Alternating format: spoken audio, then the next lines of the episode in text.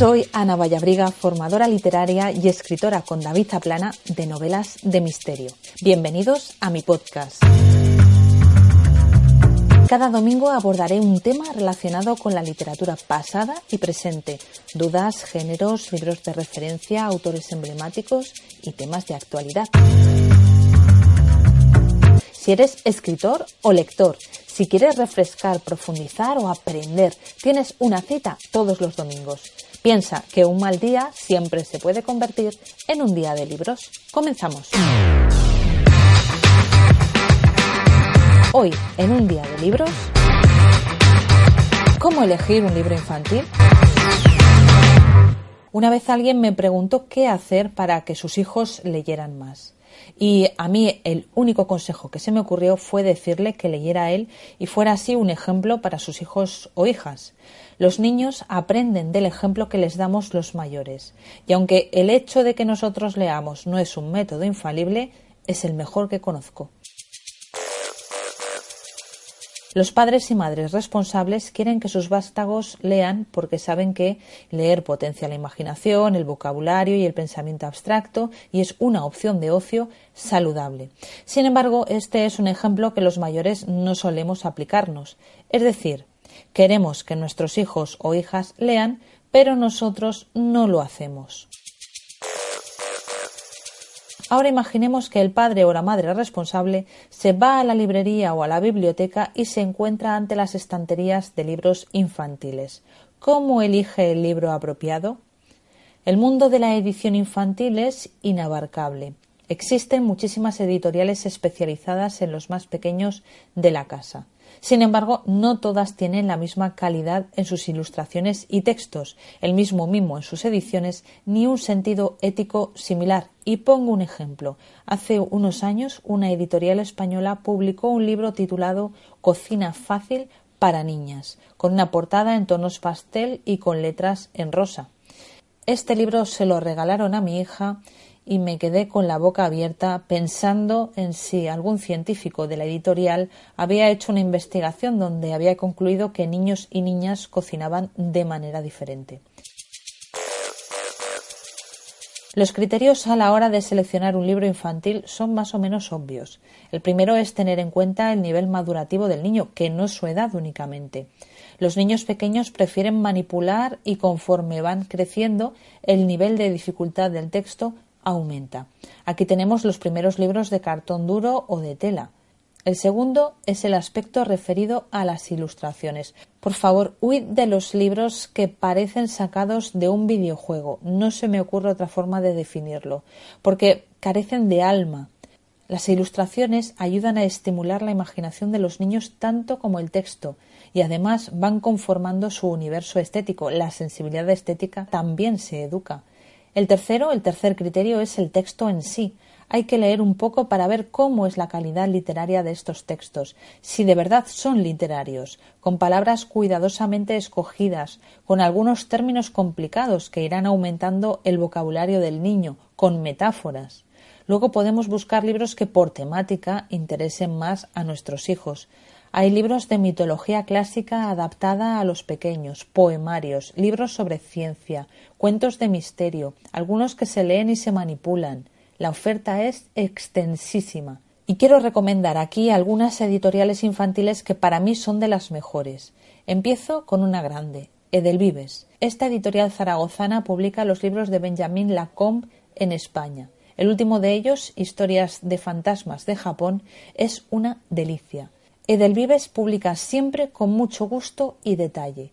Hay muchísimos títulos para elegir, desde adaptaciones de Poe hasta biografías de mujeres ilustres. Otra de las editoriales que quiero recomendar es Bárbara Fiore Editora. Es una editorial granadina que publica libros que no define solo para niños, sino que no establece un límite de edad. Muchos de ellos tienen un pozo oscuro pero recordemos, los niños disfrutan buscando los límites de sus miedos. Esta editorial mima muchísimo sus ediciones, son originales y son maravillosas. Es una de mis preferidas. Después os recomiendo la madrileña Coquinos. Los libros de esta editorial sí que son para los más pequeñitos. Las ilustraciones, los temas, los textos son impecables. Uno de los libros preferidos de mis hijos fue uno de esta editorial, en concreto el libro Inquieto, en el que además de leer debían interaccionar con el propio libro. Y mi última recomendación por hoy, la pontevedresa Calandraca.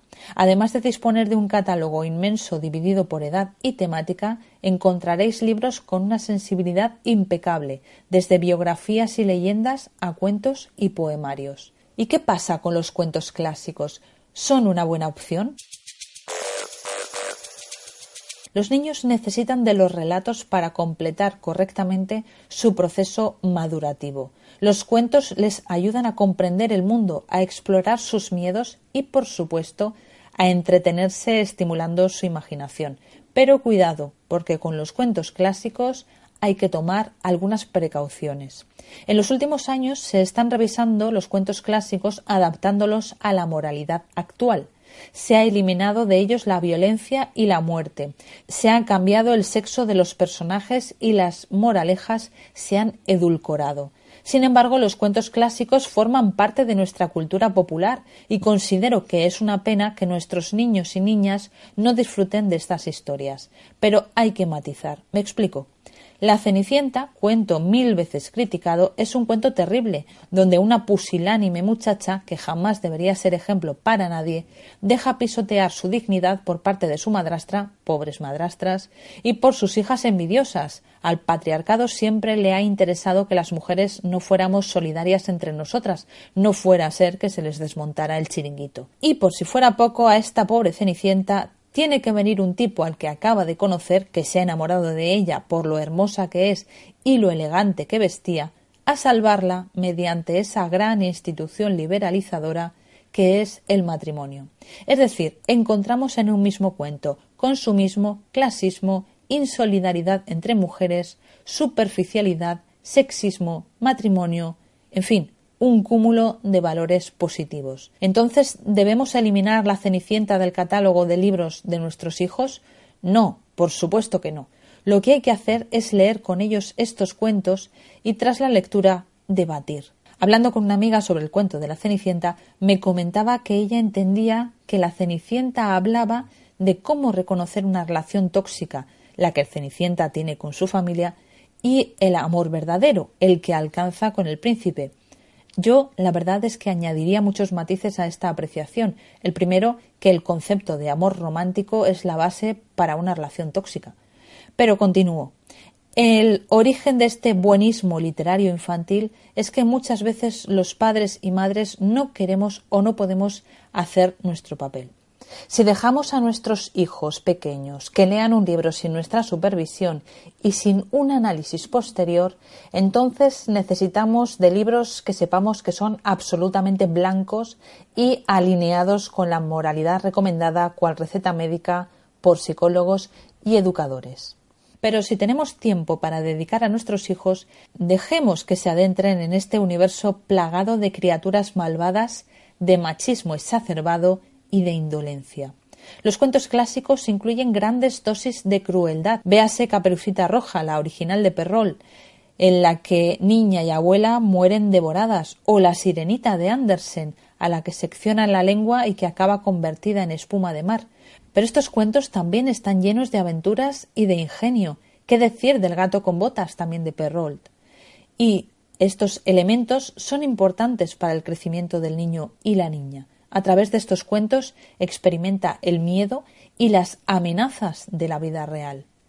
Los pequeños deben tener acceso a los cuentos clásicos porque forman parte de su tradición y cultura, porque les ayudan a entender cómo funciona el mundo, porque les permiten enfrentarse a sus propios miedos.